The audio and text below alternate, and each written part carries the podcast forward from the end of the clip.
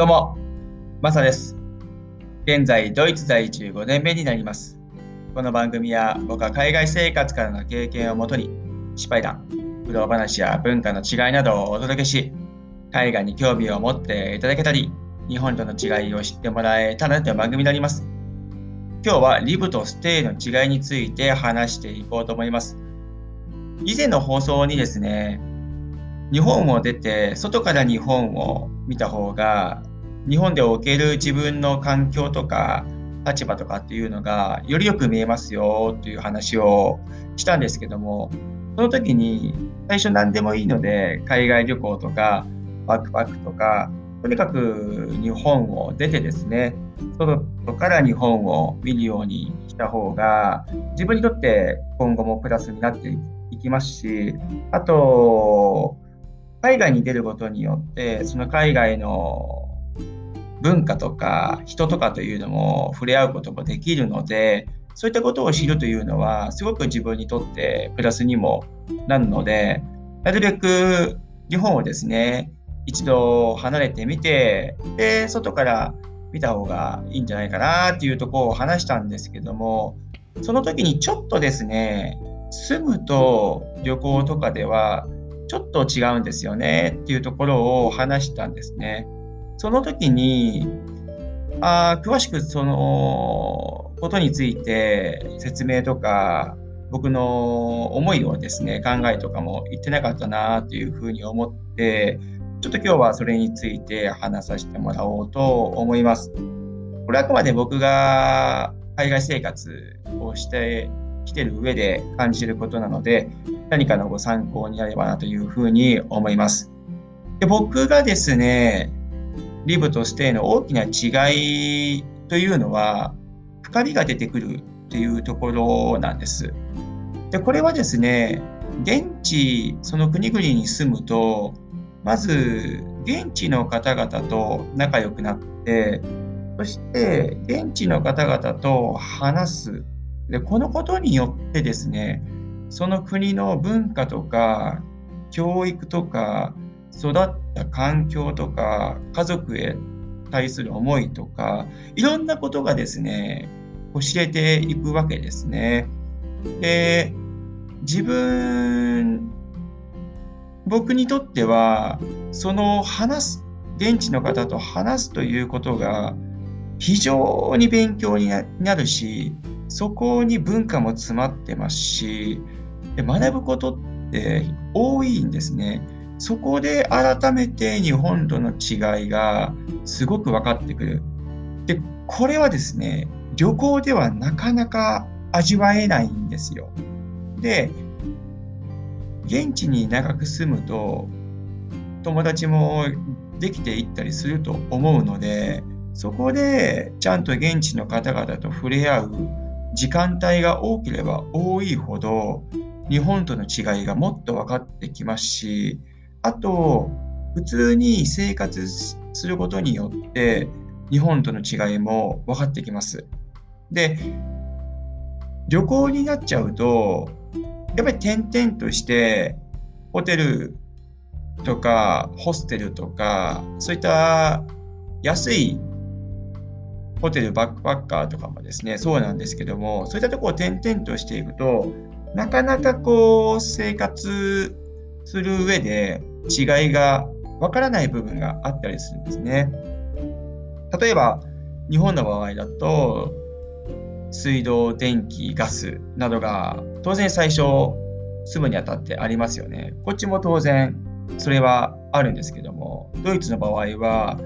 電気に関してはこれは民間というか結構競合が多いので大きい電力会社とかはありますけども自分で選ぶことができるんですね。日本はある程度もう東電とかそういったとこに決まっているとは思うんですが地域によって今となっては結構他の電気会社とかが出てきてるとは思うんですけどもドイツは昔からそういうシステム環境になっているのでまずそういったところからも違いますし、であとガスをですね、あまり使わないので、そういった入居するときにガスの検査だとかっていうのは日本はあると思いますが、こっちではないんですね。なので、そういったこう住むにあたって、そういった面でまず違いも出てきますし、あと、長く住んでいくと、少々嫌なことも受け入れないといけなくなっちゃうんですね。あこれがもう嫌だから日本に帰ろうとか、最初、こっちにドイツに来るときに、僕の場合は現地採用で来たので、3年とか5年とか任務の期間を設けてないような状態なんですね。なので、帰るであるであれば仕事を辞めてまた日本で職を探さないといけないっていう状況なので不妊者とはちょっと違うところがあるんですけどもでそういうところを見てみるとある程度1年以上住むとですね本当にこう家庭も違って嫌なことって結構あるんですね。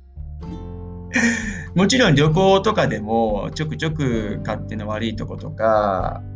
まあ、要は衛生面が良くないとかそういったところって国々によってあるとは思うんですけどもただそれって、まあ、長くても旅行とかだと1週間とか2週間すごく長くても2週間とかそしてバックパッカーとかになっちゃうと転々としていくのでその場所は1日2日とかで気に入っちゃえばね、そこに長くいる場合もあるかもしれないですけども、うん、そういったったところでですね、こう住むにあたっては、住まいをちょくちょく変えれないので、そこで勝手の悪いとことか文化の違いとかも感じて、ある程度自分に受け入れないといけないんですよね。そうなると旅行との違い、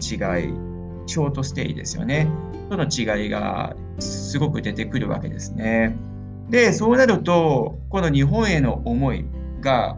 またこう強くなっていくわけなんですね。なので僕の場合は結構旅行もしますけども、やっぱり旅行と長く住むでは、うん、違いが出てきてるかなっていうふうに思いますね。本当に気持ちの問題というか、うん最初言った通りですね、深みというものがどんどん出てくるので、その一つの国に長く住むことによって、日本のことをもっと考えたり、見れたり、良さを知ったりっていうのもありますし、その国の良さ、良し悪しですよね。というところも深く知れていくっていうところが、僕にとっては大きなリブとステイの違いだと思います。そして、このリブの中で長く住むにあたって、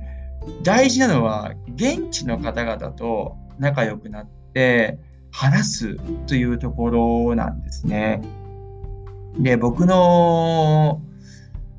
知り合いで10年ぐらいドイツにいて、英語もドイツ語も全く話せない。そして、なおかつ現地の友達がほとんどいないっていう人もいるんですよ。これはね、非常にもったいないです。日本を離れてドイツに来て、ある程度日本のことというのは知れると思うんですね。